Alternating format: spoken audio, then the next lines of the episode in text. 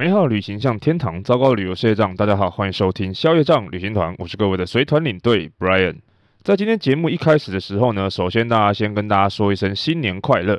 原因是因为呢，其实这一集的节目呢是我在出国前的时候先预录的，但是呢，依照我们节目时程的安排呢，这一集节目上架的时间呢会是在二零二四年的一月一号，但是呢，这个时间我应该是在纳米比亚的某处，所以呢，只好提前呢在节目上跟大家说一声新年快乐，新年恭喜。不过啊，既然说到新年了，我也很好奇，大家是不是也都会在新年的时候呢，给自己许下一个新年新希望，就是定下一些自己新年度的可能目标啊、计划啊，或者是期许等等的。不管是你可能想要完成一个新年度的减肥计划，或者是健身计划啦，或者是规划一趟你可能一直想了很久、看了很久，但是就是一直没有付诸实行的国外旅游啦，或者是也可能就真的很简单，就只是想要今年跟谁谁谁表白，或者是想要存下某一个金额的存款，这样等等之类的。不过虽然说我们的可能像我自己的啊，就有时候会定一些计划，但是你回到年尾的时候发。发现又还是没有完成，然后年复一年来定差不多的计划这样子。但是话虽如此，我觉得每年一开始的时候，说许下一些新年新希望，给自己定下一些新的计划或者是目标，这件事情，这种仪式感还是蛮重要的。因为呢，就是在一开始的时候呢，给自己算是打打气跟加加油。那像我自己呢，我觉得今年我给自己的新年期许跟目标呢，还算是蛮实际、蛮务实的。这边我想要跟大家分享一下。首先呢，我对自己的第一个期许呢，当然是在今年度的时候呢，希望可以去到更多我从来没有去过的国家，像是好比什么中南美洲啊、古巴、墨西哥、秘鲁、智利、阿根廷这种地方，那甚至是什么西部非洲啊，还是什么南北极啊这些地方，只要我没去过，我通通都想去。因为呢，除了在这边可以看到很多你从来没有看过的东西之外呢，另一方面当然也是可以有更多的资源跟内容可以在节目上分享给大家。那这是第一个。那第二点呢，当然是对节目的期许。我希望消业障旅行团的 Podcast 啊，在新的一年里面可以被更多人听见，被更多人看见。那除了原本的听众朋友可以继续喜欢、继续支持之外呢，也希望在新的年度当中会有更多人喜欢、更多人关注这个节目。那除此之外呢，节目呢，不管是粉丝专业啦，或者是 IG 账号、YouTube 频道呢，在新的一年里面呢，可以突破一千人次的这个订阅。我不知道当大家听到这个破千订阅数的时候，会不会觉得这个目标期许有点小，有点卑微？因为毕竟我们身所处的这个时代呢，光在台湾的 YouTube 频道呢，破万、破十万甚至百万的 YouTube 都大有人在，或者是像那些旅游达人，他们的 IG 或者是粉丝专业的都有破万人的追踪。我这个一千的数字呢，听起来好像蛮有点疗效。可是当你实际上去做的时候，你可能就会像我一样发现，好像也没有真的这么容易。因为像现在以 YouTube 的环境来说，它本来就很竞争，那再加上我们又只有一个人，没有整个团队，所以那些什么灯光啦、剪辑啊、后制啊、上字幕等等什么的，我们也没没有那么多时间、那么多的精力去做。我们最多就是把什么 IG 的直播啦，还是旅行当中一些小影片给上传，还有把节目的内容呢转录成这个 YouTube 的格式，仅此而已。那像是粉丝专业或者是 IG 账号的话，通常就只有节目有新集数要上架的时候才会发一篇贴文。那平常的话，贴文可能就比较少，只有心血来潮或者是有灵感的时候才会写。那平常最常发的东西大概就是现实动态，如果各位有在追踪的话，你就会知道。所以其实也不算是很认真，甚至可以说有一点那种佛系经营的感觉。但是你说佛系经营就真的完全不在乎那些数字吗？我自己也觉得不太可能。毕竟那是也是我们花了时间精力去做出来一个作品，再加上我们把它放在网络上，你说真的完全不在乎有没有人听，有没有人喜欢的话，我觉得那都是骗人的。至少我自己是这样，我不确定别人是不是跟我一样。再加上我相信大家也都知道，Podcast 毕竟不像 YouTube，它本身除了业配跟抖内的收入之外啊，可以说就是一个无偿的平台，它也没有什么广告分润之类的。当然现在 First Story 有在做一些动态广告植入之类的。这种东西，可是对我们这种相对来说比较小的节目，也只是杯水车薪，一个广告大概也就十几块、几十块的那种感觉。所以我觉得今天如果要能够把一个节目长长久久、一年两年的这样做下去啊，除了当然自己本身要很有热情、很乐于分享之外啊，我觉得听众的支持跟鼓励也非常重要。所以我们要怎么样知道这听众支不支持呢？当然就只能去那个后台看一些什么下载啊、收听啊这些流量数据，然后再来就是一些留言啊、私讯啊这种互动。所以这也就是为什么常常在节目结尾的时候，我都会希望大家多多去 Apple Podcast 或者是 Spotify 啊，还是 IGFB 上面留言或者是私讯，甚至是开玩笑跟大家讲说，希望我自己的节目有一天也可以跟其他的节目一样，每一集的结尾都有听众留言的回复可以念，然后呢，一念就念个十几二十分钟这样子。因为我觉得知道有人持续的在支持跟收听，才是我真的把节目一直持续更新下去的动力啦。诶，怎么突然考得很像在讲结尾感言一样？没有，这以上这两个呢，就是我今年目前的这个新年新希望跟期许。那接下来呢，我们就要进入今天这一集本集节目的主题，也就是下一个巴尔干的行程——罗马尼亚。好，那我们在上一集的时候，其实有跟大家提到过，虽然这个巴尔干八国的行程走到罗马尼亚的时候，其实已经进入了第七个国家，但实际上这个行程才正式进入下半场而已。因为在罗马尼亚，我们有去很多的城市跟很多不同的地方，在罗马尼亚住的大概是六晚的时间，那再加上保加利亚大概是四晚，所以你看十个晚上的时间，基本上就占掉整个行程的一半了。那我们从巴塞尔维亚出发呢，一路呃走这个沿着这个多瑙河走，因为实际上呢，这个多瑙河刚好就是这个塞尔维亚跟罗马尼亚的这个。自然天然的屏障跟边界，所以呢，我们沿着这个走到一个到铁门峡谷的地方，那刚好准备要在过到罗马尼亚的边境之前呢，用个午餐，然后我们就会去先走一个行程，叫做这个铁门峡谷的游船，就是坐船游多瑙河。那这个多瑙河呢，这个行程呢、啊，你可以把它当做是塞尔维亚的最后一个行程，你也可以把它当成是罗马尼亚的第一个行程。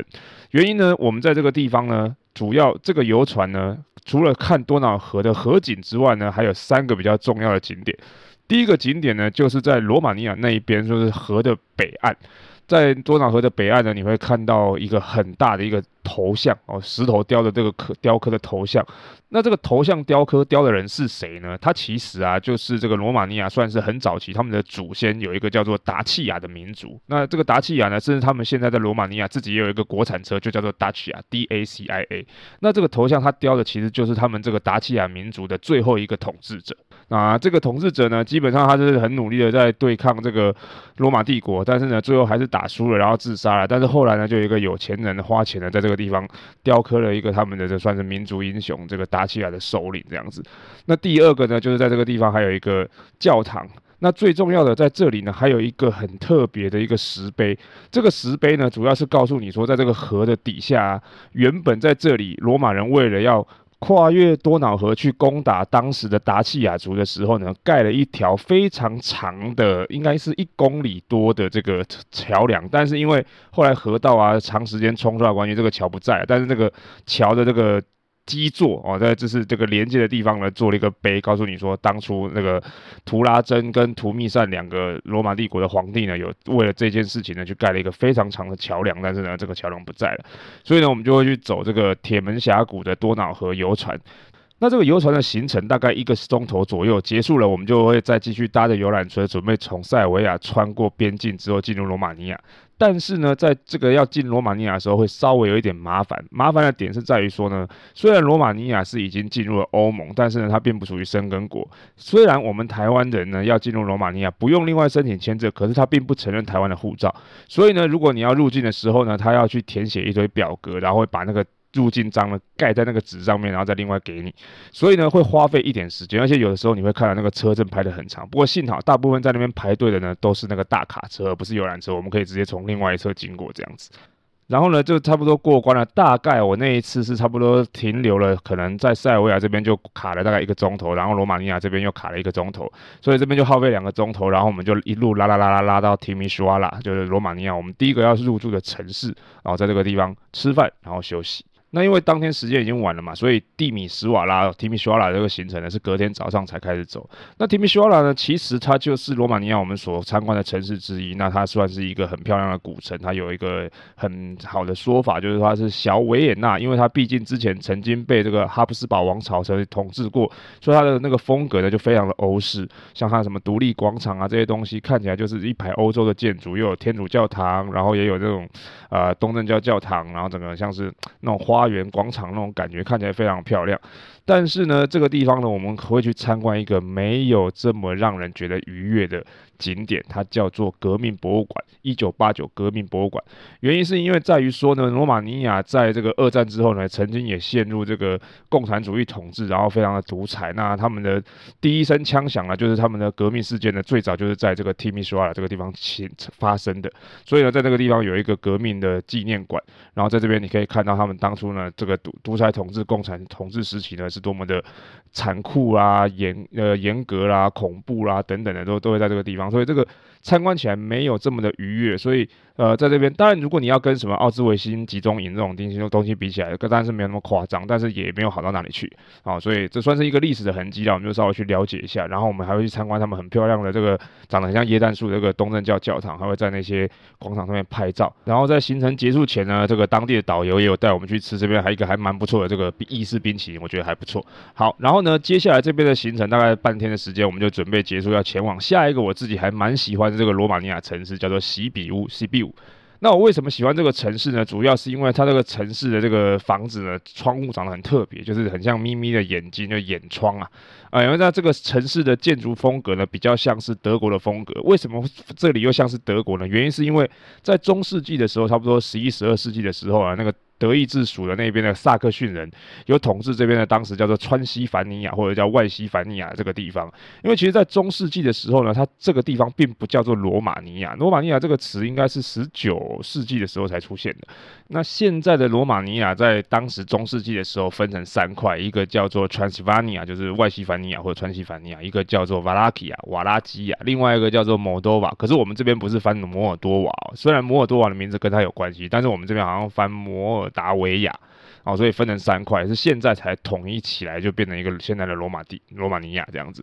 所以呢，在中世纪的时候啊，其实这个川西凡尼亚地区呢是由这个萨克森人统治的。那他们在这边其实有这个管理七个非常重要的城市。那其中呢最漂亮的这个萨克森的要塞城呢就是西比乌。那它有一个名字叫做 Hermannstadt 赫尔曼城。那因为呢在这段时间呢，他们在这边经营的时候呢，就把这个地方算是他们的政治中心。所以呢，在这里的建筑啊非常具有那个德国的风味。而且我自己觉得它很有趣的就是它的窗户，不知道是因为阁楼那个透气的。那个关系要开一个那个透气窗，所以那个房子看起来啊，你在这个市政厅中心的那个区域啊，看起来那个房子很像那双眯眯的眼睛看着你，那个眼窗看起来很可爱。呃，所以呢，再加上呢，为什么我们会喜欢这个地方呢？是因为通常我们在这里啊，那个饭店都不会住离这个老城区太远，所以呢，即便是白天导游介绍完的时候啊，如果你晚上没事做，其实你还是可以慢慢散步走到老城区看一看它晚上的风情。所以呢，再加上呢，在这里啊，它的建筑物又有那种巴洛克啊、文艺。复兴时期啊，长得也很漂亮，所以他在二零零七年的时候呢，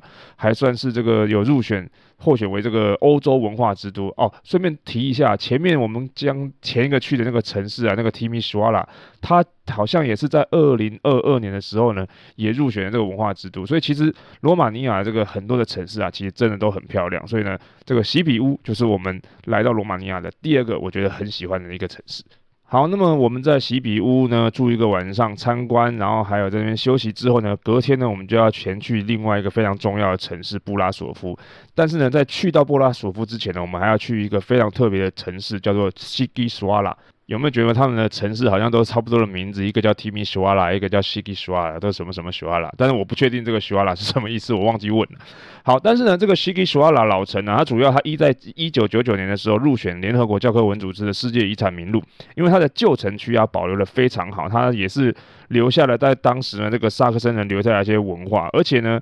主要呢，我们为什么会来这个西基斯瓦拉这个地方参观呢？是因为啊，在大家都知道嘛，罗马尼亚非常有名的一个传说故事，就是这个吸血鬼德古拉哦，德古拉哦，Dracula。那他们呢？传说中他小时候出生的地方呢，就是在川西凡尼亚。虽然他其实是瓦拉基亚的领导人，但他出生的时候是在这个川西凡尼亚这个地方。然后呢，我们会去一间这个德古拉餐厅，因为这个餐厅所在的位置啊，据说呢就是以前德古拉小时候就在这个房子里面出生的，只是呢现在被改建成了餐厅，上面还某一些角落呢还留有以前的那些画作等等的。所以呢，来到西吉斯瓦拉呢，除了参观他的老城，然后在行程上安排在这个德古拉餐厅吃饭。然后包含在这个地方呢，我们还会参观一个这个山丘上的教堂，然后它有一个木头的阶梯，还蛮有味道的。而且当时呢，是为了那些爬山上去念书的那个小朋友都会滑，那个因为下雨或者是下雪的时候太滑，容易滑倒，所以他们就出钱盖这个阶梯，算是蛮漂亮的一个地方。而且呢，在这边顺便给各位一个小知识啊，这个德古拉的这个名字啊，Dracula，它其实本身并不是吸血鬼的意思。那他的爸爸的名字，他的名字是来自于他的爸爸，他的爸爸的名字是 Dracula，名字的 Dracula 的意思呢，在当时是龙的意思。那 Dracula 的儿子呢，Dracula 的意思呢是龙之子。只是呢，这个名字呢刚好跟他们呃忘记是罗马尼亚语还是德语的那个发音的恶魔是同样的，所以呢就会有一种那种相关的联想。大概是这样，让大家了解一下。然后在这边参观完之后，用完午餐，我们就会去我们最终的晚上住宿的那个目的地布拉索夫。那布拉索夫跟西基什瓦拉跟这个西比乌呢，这三个城市啊，就是我们刚才前面讲萨克森人在当时这边统治很重要七个城市里面的其中的三个。好，那么呢，这个布拉索夫啊，其实它是一个非常非常漂亮也非常非常重要的城市。当然，我们前面讲过嘛，它就是七城之一啊，萨克森七城之一。而且呢，每次在这个地方呢，住的地方都会离老城很近。只要是离老城很近的那个饭店，我都觉得这个地方呢很不错，因为这样子你晚上都可以出去走一走。而且它这边的商店街啊也蛮好逛，而且这边是经过特别美化的城市，所以路上几乎可以说是连电线杆你都看不到，所以很漂亮。然后再加上呢，它这边还有保留在当时萨克森人留下的几个。呃，一个很漂亮的城门哦，凯瑟琳门。而且最有趣的是啊，它这个除了这个市政厅什么很漂亮之外，它还有一个很像摸乳巷那个地方，小小的一个巷子，它叫 Rope Street。就是一个绳子巷，可以说是最窄的一个巷子，很像我们的摸乳巷。原因是因为当时呢，这个他们给那个消防队使用的，因为本来如果没有这个巷子的话，他们要绕一圈，如果发生火灾就要绕很大圈，会浪费这个急救的呃这个赶去消灭火的这个时间，后来才拉了这条巷子，所以叫绳巷。那在这个地方呢，我们也会在。用晚餐，然后晚上吃完晚餐之后呢，你就可以慢慢的在街上闲逛回来，然后路上也会有很多的那种什么餐酒馆啊，卖甜甜圈的啊等等的。我觉得这就是你来到这些地方呢，有时候就是享受一下这种悠闲的感觉。甚至有些人甚至觉得说啊，我可以晚餐不用吃，我自己去外面随便找一间啤酒屋，然后点一两样小菜，然后叫一杯啤酒，就享受那种悠闲的感觉，真的也是还蛮不错的这样。好，然后呢，一样在布拉索夫呢住一个晚上之后，我们隔天呢就会行程比较紧凑一点。那其实，在布拉索夫还有一个很重要的景点是这个黑教堂，因为它之所以叫做黑教堂呢，是因为它是一个很大的这个哥德式教堂，但是因为在这个一个火灾当中呢，整个教堂被熏得黑黑的，所以呢它叫做黑教堂。但是呢，我这一次因为某一些特殊的这个原因呢，就是没有进去参观，不然的话，这个地方是还蛮值得参观的。那隔天是因为我们刚好遇到星期天，这个黑教堂呢是中午才开，可是我们的行程非常紧凑，因为为这一天呢，我们要去这个传说中的吸血鬼城堡布兰城堡，还有一个非常漂亮的这个中世纪的城堡佩雷斯城堡，所以行程真的很紧，而且它很容易塞车，尤其是星期天，因为大部分人都要赶回去这个他们的首都布加勒斯特这个地方，所以这条路很容易塞车，路也不大条，所以呢，在这一次呢，因为这个关系呢，我们就没有进去这个黑教堂，但是呢，我们就很有顺利的去到这个布兰城堡跟这个佩雷斯。那首先呢，我们先来讲这个布兰城堡。其实呢，这个布兰城堡啊，它是位在于这个我们刚才前面讲那个 Transylvania 跟瓦拉基亚这个交界处。那它原本呢是在当时就是德国人那个萨克森人他们这个管理。进出这个王国的要道，可能收一些关税啊什么之类。然后后来呢，几度易手，然后后来变成这个罗马尼亚统一之后，那个皇室居住的这个地方。那之所以这个布兰城堡它为什么会那么有名，我们为什么要来参观呢？主要是因为吸血鬼的这个小说的作家呢，就写说这个吸血鬼是住在这个布兰城堡里面。但是首先第一件事情是呢，这个是小说家是这么写，实际上呢。这里呢根本就没有吸血鬼这件事情，因为它只是一个小说，不是罗马尼亚真的有吸血鬼。那第二呢，其实吸血鬼它本身这个设定是有一个原型的，就是我们前面刚才讲的那个 Dracula 德古拉。那个德古拉呢，他其实他的本名呢应该叫做弗拉德三世。那他是谁呢？如果大家对这个人有名字有兴趣，或这个人的故事有兴趣呢，你可以去找这个 Netflix 上面有一部电影叫做诶，一个影集叫做。鄂图曼帝国崛起，然后去看第二季。那第二季呢，就是讲他跟这个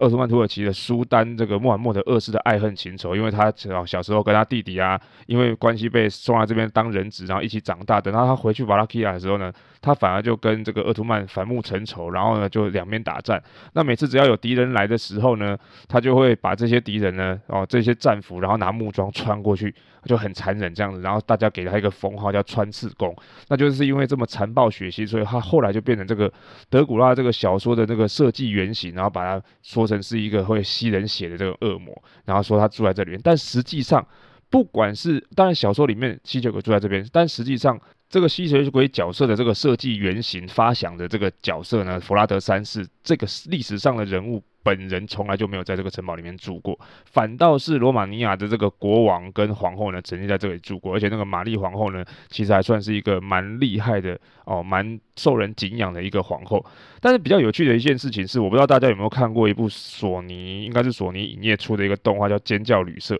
那这部动画电影《尖叫旅社》，它英文的原名就是 Hotel Transylvania，就是川西凡尼亚或外西凡尼亚。然后你去看它那个动画的那个背景建筑物，就是这个布兰城堡，蛮有趣的哦。好，那所以呢，我们在这里面参观的时候呢，你就会看到这包含一些小说的介绍，还有这个弗拉德三世的大公的一些介绍，还有玛丽皇后跟她的老公的介绍。那这个后来呢，这个城堡呢，曾经在二十世纪的时候收归国有，那后来呢，又还给这一个这个玛丽皇后她的后代，因为大家觉得玛丽皇后对于这位罗马尼亚人民呢，非常的照顾跟爱戴，所以呢，就把这个城堡呢，就还给他们家的后代。所以这其实是私人产业，你要买门票才能进去的。这也就是为什么我们会来这个地方参观。除了它是小说里面设计吸血鬼居住的地方呢，也是一个非常具有历史地位的一个城堡啊。那个玛丽皇后呢，他们也是非常的重要，这样子。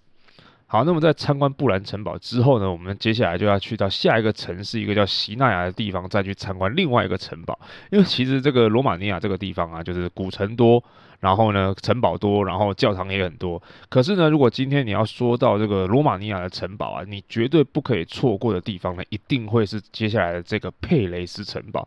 因为这个城堡啊，可以说是整个罗马尼亚最漂亮、最美丽、最值得参观，也最会让人家觉得很不可思议、很漂亮的这个城堡。因为呢，我们刚才前面讲到布兰城堡是这个皇家的嘛，是他这个费迪南跟他的那个老婆玛丽皇后的嘛。可是呢，接下来的这个佩雷斯城堡啊，是他的前任哦，不是爸爸哦，是前任这个卡洛斯一世的这个当时在十九世纪的时候新建的一个。也是作为夏宫使用。那他从一八七三年的时候花了差不多十年的时间完工。那因为其实这个卡洛斯啊，他们这一这一个皇室啊，就是属于属于那个德意志他们那个霍亨索伦皇朝的，所以呢，霍亨索伦家族，所以他们请来了这个德国的设计师，把它设计的非常非常这种文艺复兴巴洛克时期的建筑，就像是那种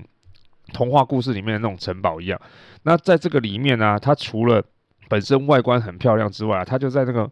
呃，很像一个树林里面。你下车之后呢，还要走好一段路呢，才你才可以看得到。但是你看到之后啊，你真的会觉得很漂亮，很漂亮。然后进去之后呢，它这个整个城堡啊，都非常具有那种文艺的气息，很美丽。然后呢，有一百多个房间，当然它没有全部开放，大概开放个二十间左右。然后里面有那个。国王喜欢那个收藏，可能军刀啊、装备啊，还有一些他们整个木造的那种什么天花板。而且当时十九世纪新建的时候，你想象一下，在这个城堡里面，它有电梯、有冷暖气系统、有供电系统，然后这些什么天花板还是可以移动的，在现在还是可以使用哦。所以是真的是很了不起的一个东西。所以如果要来罗马尼亚，你这个景点，几乎可以说是绝对不可以错过的一个地方。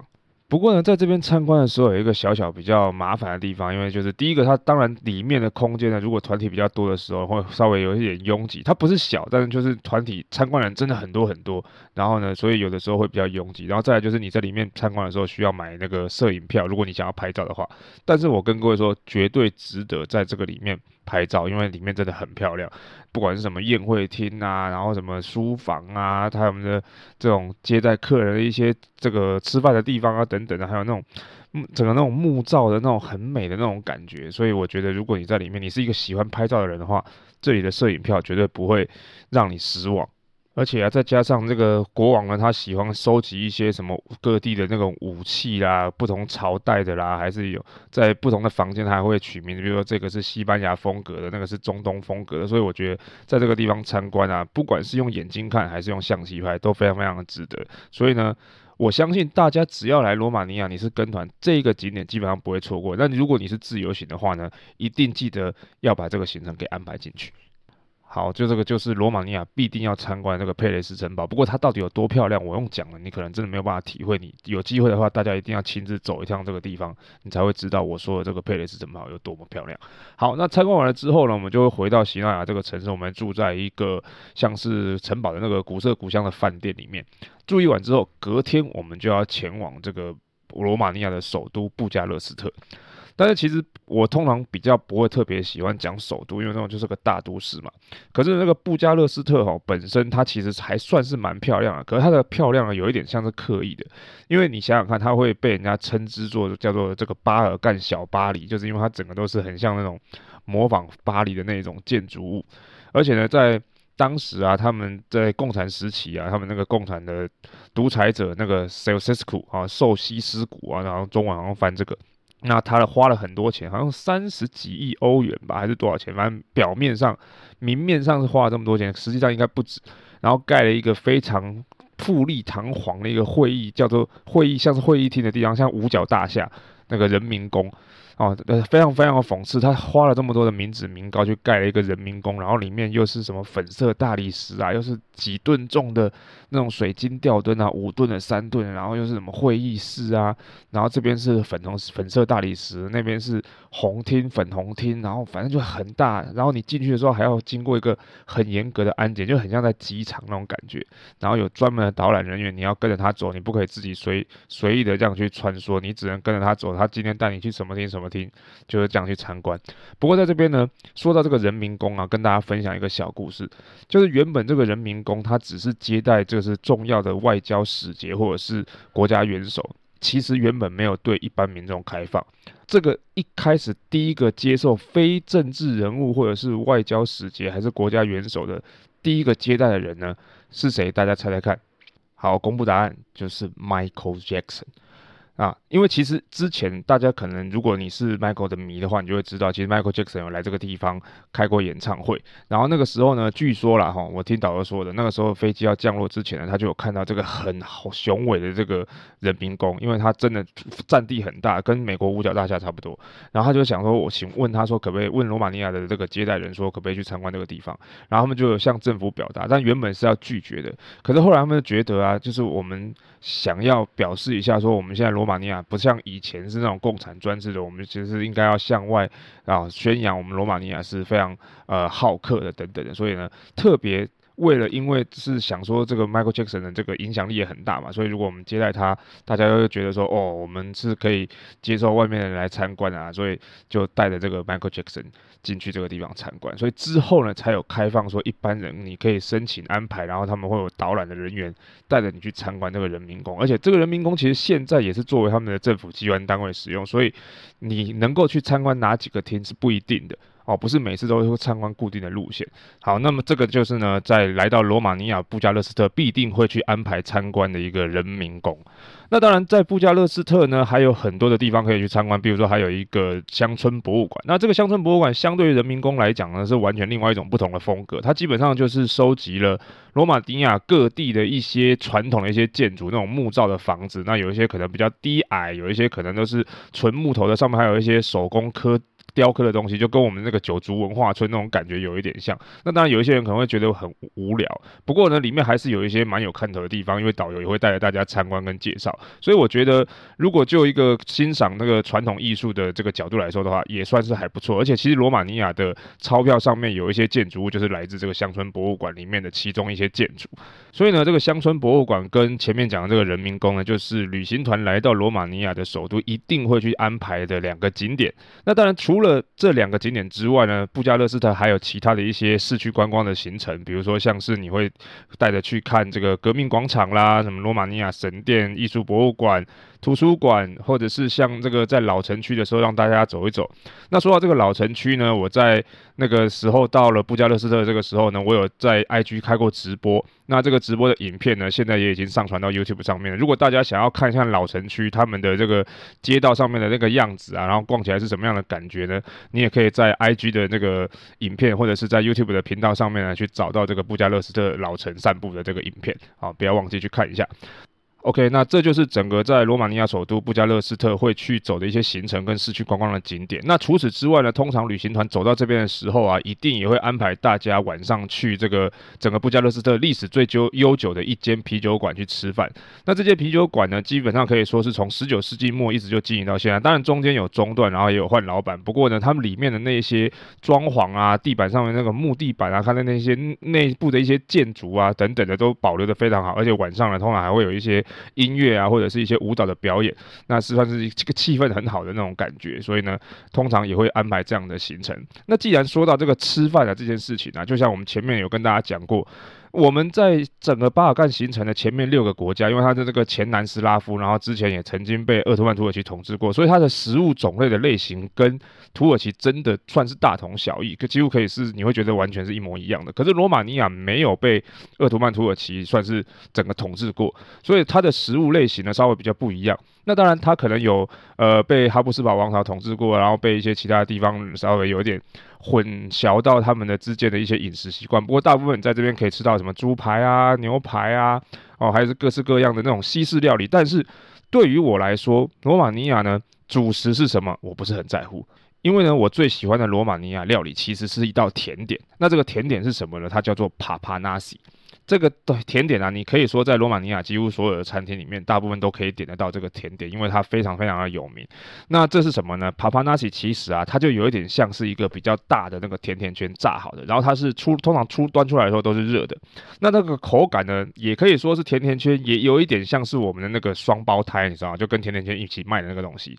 然后再加上呢，它会先撒一点点糖粉，然后它上面会淋上一层那种甜的 cheese。你也可以把它想成成甜奶油，然后甜的鲜奶油，但是有一点厚度的那种感觉，有点粘稠。然后在这个甜奶油上面呢，再淋上一层那种蓝莓的果酱，然后在上面再点缀一些像是蔓越莓啊、蓝莓啊这些东西。然后它整个口感呢非常的松软，而且重点它是吃热的。然后这个甜甜酸酸，然后再加上那种 Q 弹的那种双胞胎的这个口感，我真的觉得这个甜点非常非常的好吃哦，讲到我口水都流下来。所以呢，如果各位去到罗马尼亚，你主食喜欢吃什么？猪排、牛排、鸡排的那些东西都，我觉得都 OK，但是千万不要忘了，一定要点这道帕帕纳西。